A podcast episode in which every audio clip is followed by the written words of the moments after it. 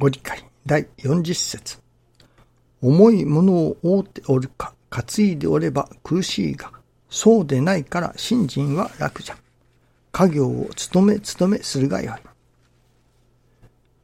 徳川家康という人は、この世を重い荷物を背負って山坂を登るようなものと人生を見ています。世のほとんどの人はまさにその通りだと思っています。どんな重いものでも楽しくありがたく持って渡れる力を与えられる道を金光大臣は教えています。しかも人間が人間らしく生きる手立てを家業を務め務め身につけてゆけるのです。その気になれば誰でもがいただけるのです。人間が人間らしくと師匠が教えておられます。師匠の信心の、まあ、一つの特徴とも思えると思うのですけれども、人間が人間らしくということをよくおっしゃっておられました。よく自然の働きと言います。自然の働きを大切にするとか。まあ、成り行きなども一つの自然の働きと言えるのかもしれませんけれども、その自然に任せる生き方などと申します。しかし、この、何でもかんでも自然の何と言いますかね、自然任せの生き方というのと人間が人間らしくというのとは少し違うように合いますね。神様がお働きくださる。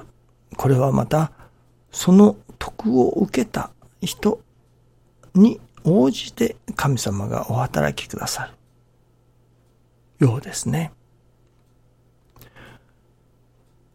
美的感覚というのがあります。師匠は師匠のその美的感覚を持っておられました。また、その師匠の好みというものもありましたね。例えば、髭を生やすことなどは嫌われました。それは昔から何か髭を話す、髭を生やすということがちょっと、何ですか、偉そうに、偉そぶったりするときに火を生やしたりいたしますね。その、満身毛が髭を生やしているところには見えるわけですね。人より上になっているというのか、何かしらその髭を生やすというのをあまりお好きではありませんでしたね。ただ、その髭が大変似合う人もおられます。その似合う人にはそれはそれでも良いと思っておられたようですけれども、ご自身とか、そういうことに関しては、髭を生やすということは何かその一人偉くなったような、よくありますね。軍人、元の軍人さんの髭を生やした写真とか、ああいう何か人より上になったような、そういう何ですか。異常高というのですか。な、何か表現がありますね。そういう人より威張ったような感じ、印象を受ける。ですから、髭を生やすというのはお嫌いでしたね。自然ということに、例えば、自然を大切にと言いますから、その頭だけで考えますと、例えば髪が伸びる。髪を伸びる、その自然に任せる。あるいは、それこそ髭なら髭が伸びる。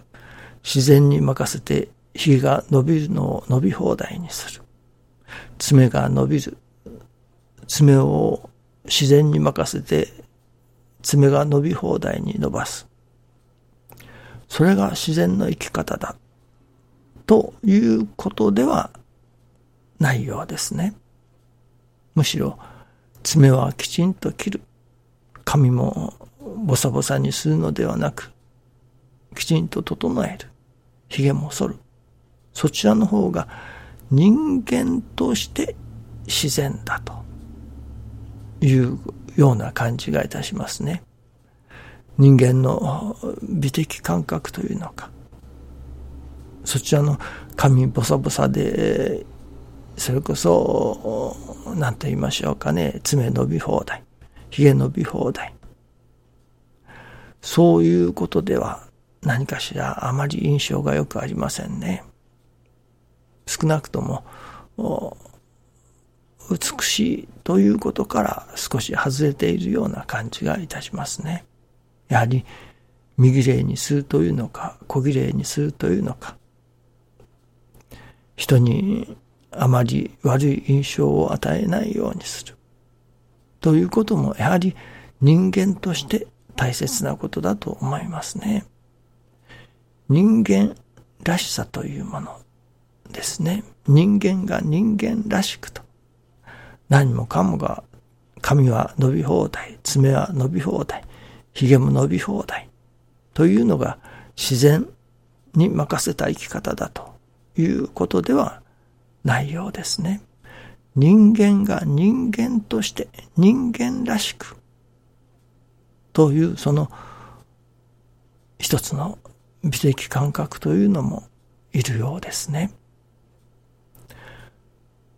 師匠のもとにいろいろなものが集まってきましたが、それは師匠の美的感覚に応じて神様が寄せてくださったような感じですね。例えば、ここにはこういう置物があったがよいとか、ここにはこういう焼き物が良いとか、やはりその師匠の美的感覚があられるわけですね。その師匠の感覚に応じて、そこに合うものが寄ってくる。神様が寄せてくださる。その徳のある徳者に神様が合わせてくださるというのが、徳者を喜ばせてくださる。ところがあるようですね。ですから、真善美輝く世界に住むと師匠は表現しておられましたけれども、その、やはり誠とは何か、善とは何か、美とは何か、その取り次ぎ者、徳のある徳をいただいた取り次ぎ者の感覚に応じて、神様がそこに現れてくださる。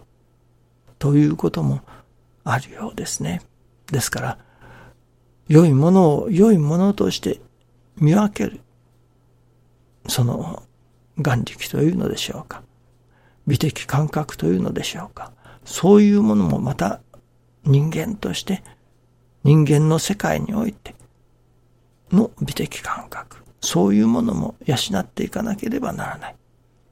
というようなことも師匠はおっしゃっておられましたね。人間が人間らしく